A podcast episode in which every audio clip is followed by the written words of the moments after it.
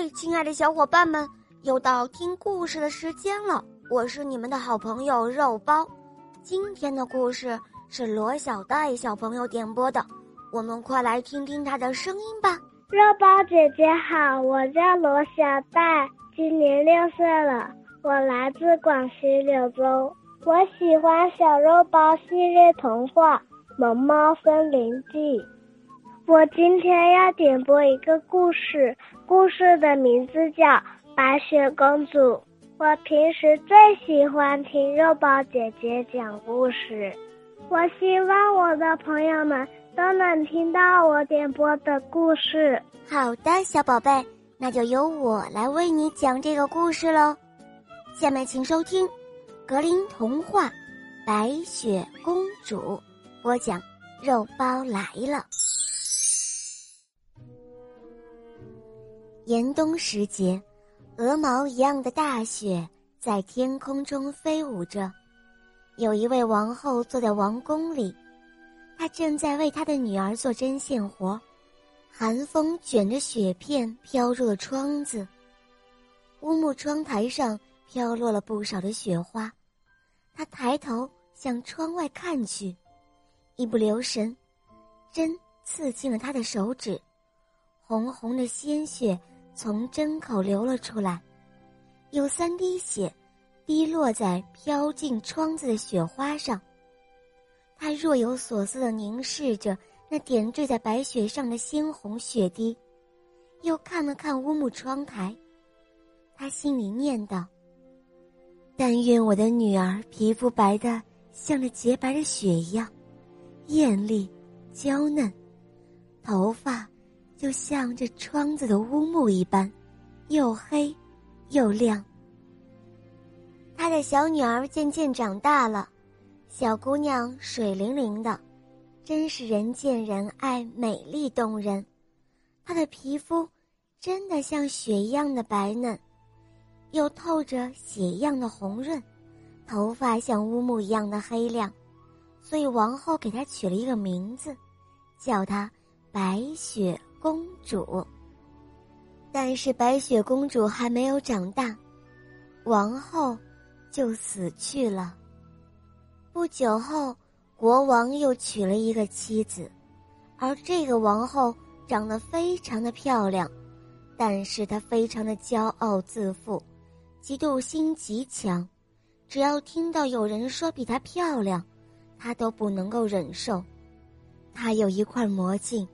他会经常走到镜子面前问：“魔镜，魔镜，告诉我，谁是这世上最漂亮的女人？”“是您，王后，您就是这儿最漂亮的女人。”听到这样的话，王后就会满意的笑起来。但是白雪公主慢慢的长大了，并且出落的越来越标致漂亮了。到了七岁的时候，她长得比那明媚的春光还要艳丽夺目，比王后更加美丽动人。直到有一天，王后像往常一样去问她的魔镜，镜子做出了这样的回答：“尊敬的王后，您是美丽漂亮的，但是白雪公主比您更加漂亮。”王后听了这话，心里充满了无限的愤怒和嫉妒，脸也变得苍白了起来。她叫来一个仆人，让仆人去把白雪公主带到大森林里，然后杀死她。在森林中，那位仆人想要杀掉白雪公主，但是白雪公主苦苦的哀求他。面对楚楚动人的公主。仆人的同情之心油然而生了，他没有杀公主，而是把她留在了森林里。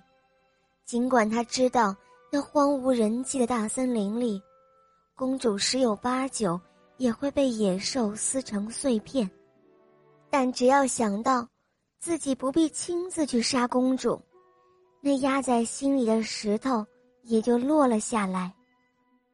仆人走了之后，白雪公主非常害怕，她在森林里到处的走，她在寻找出路。野兽在她身旁吼叫，但是却没有伤害他。到了晚上，他来到了一间小房子。当他确定了这间房子没有人的时候，就推开门，走进去休息，因为他已经实在走不动了。一进门，他就发现房子里一切都布置得井井有条，十分的干净。一张桌子上铺着白布，上面摆着七个小盘子，每个盘子里都装着一块面包，还有一些其他吃的东西。盘子的旁边依次放着七个装满葡萄酒的玻璃杯，还有七把刀子和叉子。靠墙。还并排放着七张小床。此时的白雪公主又饿又渴，她顾不得这些东西是谁的，走上前去，从每一块面包上切了一小块吃了，又把每只玻璃杯里的酒喝了一点点。吃过喝过之后，她觉得非常的疲倦，想躺下休息，于是来到了那些床前，七张床。每一张都几乎试过了，不是这一张太长，就是那一张太短，直到试了第七张床才合适。他在上面躺了下来，很快就睡着了。过了不久，房子的主人们回来了，他们是七个在山里开矿采金子的小矮人，他们点亮了七盏灯，发现。有人动过他们房间里的东西。当第七个小矮人一看到他的床上正睡着白雪公主时，他立刻把他的兄弟们都叫了过来。他们拿来灯，仔细的看着白雪公主，看了好一阵子，惊奇的感叹道：“哦，我的天哪，他是一个多么可爱的孩子啊！”他们欣喜而又爱怜的看着公主，生怕把她吵醒了。到了晚上，第七个小矮人在其他几个小矮人的床上各睡了一个小时，度过了整个夜晚。第二天早晨，白雪公主醒来的时候，看到有七个小矮人围着她，她被吓了一跳。但他们非常和气的问他，问他从哪里来，叫什么名字。看到小矮人们这样的和善热情，白雪公主就把自己的经历都告诉了他们。小矮人们非常同情公主，并且愿意让她留下。从那以后，公主就留了下来，为小矮人们做饭、洗衣服、纺线、缝补衣裳。小矮人们每天都要出门找金子，在出门之前，他们都会告诫公主不要让任何人进来，因为那很多的王后一定会找来的。当仆人回到王宫给王后复命，王后就以为白雪公主死了，这一下，她一定是全国最美的女人了。于是，她走到魔镜前问。魔镜，魔镜，告诉我，谁是全国最美的女人？是你，王后，你是这块地方最美的女人。但是在山的那边，在那绿色的树荫下，有七个小矮人建造的小房屋，白雪公主就躲藏在那里。她比你更漂亮。王后听了之后大吃一惊，因为她知道这个镜子从来不说假话的，一定是那个仆人蒙骗了她。她绝不能容忍有任何比她漂亮的人活在这个世上。于是，王后装扮成一个卖杂货的老太婆，她翻山越岭来到了那七个小矮人居住的地方，她敲门喊着。卖杂货喽，好多的杂货哟！白雪公主从窗户往外看，她看到很多漂亮的东西，有各种颜色的袋子，还有线筒。她心里想着，这个老太婆好像不是坏人，于是她就让她进来了。哦，孩子，看你的胸带多差呀！来，让我给你系上一根漂亮的新带子。白雪公主做梦都没有想到这会有危险，所以她走上前，站在老太婆的面前。只见那个老太婆很熟练的把带子给她系在胸前。突然，她猛地用力将带子拉紧了。白雪公主感到透不过气来，很快便失去了知觉，倒在地上，就像死去一样。看到他的样子，恶毒的王后笑了，于是她放心的走了。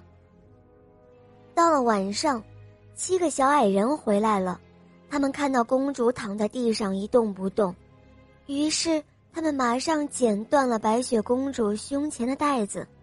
过了一会儿，公主慢慢的开始呼吸了。不久，她又活了过来。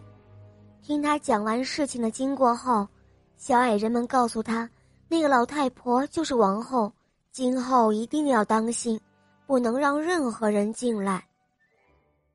王后一回到家里，就迫不及待的走到魔镜的面前，像往常一样对着镜子说话。但令她吃惊的是。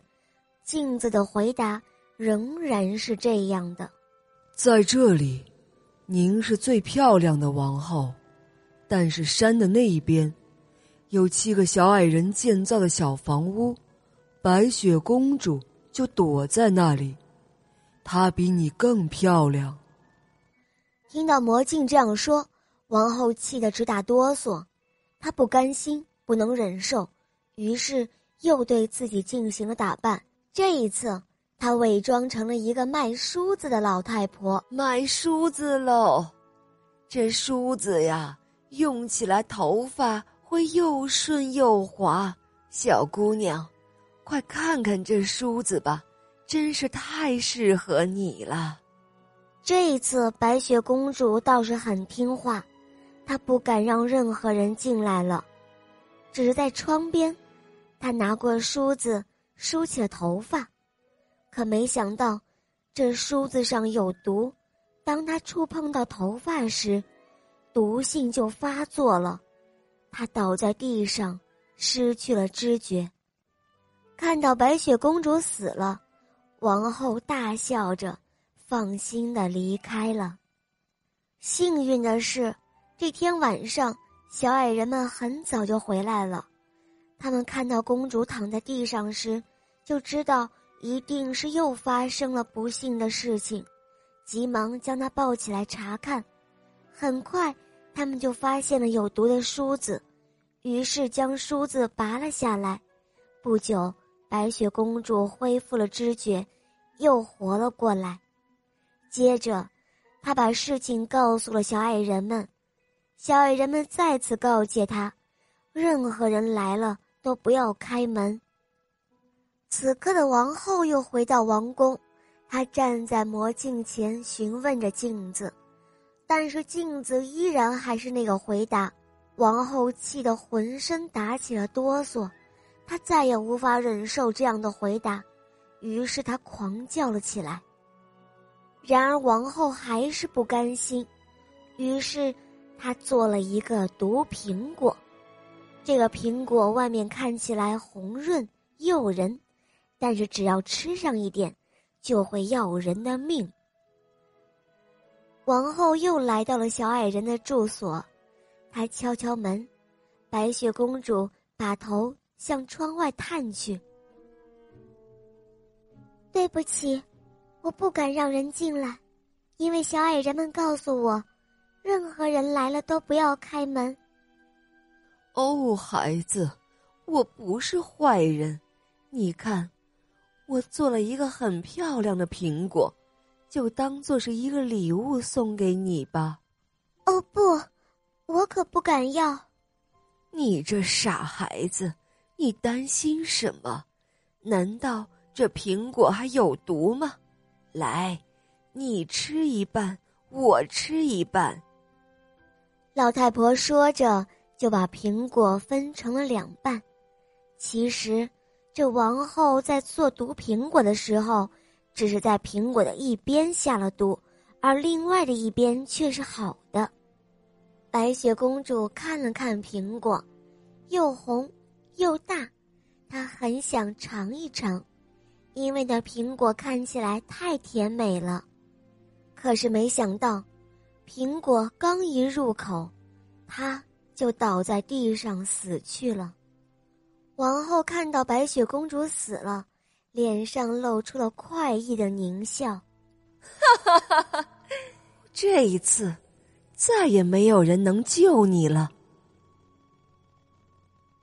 王后高兴的回到了王宫，她又来到魔镜的面前，她问魔镜：“现在？”谁是最漂亮的女人？这一次，魔镜告诉她说：“是你，王后。现在，你就是全国最漂亮的女人了。”听到这句话，王后的心才安定下来，她感到十分的愉快和幸福。到了晚上，小矮人们回到了家，他们发现白雪公主躺在地上，嘴里没有呼吸。他们不相信白雪公主会这样死去，于是他们用酒和水为她洗脸，用梳子为她梳头发，但是一切都是徒劳，因为小姑娘看起来真的死了。小矮人们伤心的守着公主，直到三天后，有一位王子来到了小矮人的房前，他来拜访七个小矮人，在小山上。他看到白雪公主及那棺材上的铭文，心里非常激动，一刻也不能平静。王子想用金子换取白雪公主，但是小矮人们不愿意，他们不想让公主离他们而去。但是王子不停的恳求他们，甚至哀求他们。看到王子如此的诚心。小矮人们终于被他感动，同意让他把白雪公主和棺材带走。但是奇迹发生了，就在他让人把棺材抬起来准备回家时，棺材被撞了一下，那块毒苹果突然从公主的嘴里吐了出来，白雪公主马上醒了，她茫然的看着这一切。看到公主醒了，小矮人们高兴极了，王子也非常的高兴，他向公主求婚。就这样，白雪公主与王子一同回到了他的宫殿，在那里，他们准备好了，要将王宫装饰的富丽堂皇。因为就在那里，他们要举行一场盛大的婚礼。在他们邀请的客人当中，其中就有白雪公主的继母，那位恶毒的王后。她呢，将自己打扮的富贵典雅，于是对着魔镜说：“魔镜，魔镜，告诉我，全国所有的女人谁最漂亮？”是您，王后。我想，在这里。您是最漂亮的，但是王子的新娘比你更漂亮。听到这些话，王后勃然大怒，但是又无可奈何。嫉妒心与好奇心使她决定要去看看这位新娘。当她到达举行婚礼的地方，她才知道，这位新娘不是别人，正是她认为。已经死去的那位白雪公主，当看到白雪公主时，她气得昏了过去，从此后便一病不起。不久后，她就在极度愤恨与痛苦的自我煎熬中死去了。而白雪公主和王子结婚之后，美满的生活充满了欢乐和幸福，他们一辈子都快快乐乐的。生活在一起。好了，亲爱的小伙伴们，今天的故事肉包就讲到这儿了。罗小戴小朋友点播的故事好听吗？嗯，你也可以找肉包来点播故事哦。好了，赶快关注肉包来了，打开我的首页，一起来收听小肉包系列童话第二部《恶魔岛狮王复仇记》。收听小肉包童话，会让你获得更多的感动、快乐，成为一个温暖的好孩子哟。好啦，罗小戴小宝贝。我们一起跟小朋友们说再见吧，好吗？小朋友们再见。嗯，小伙伴们，新年快乐哟！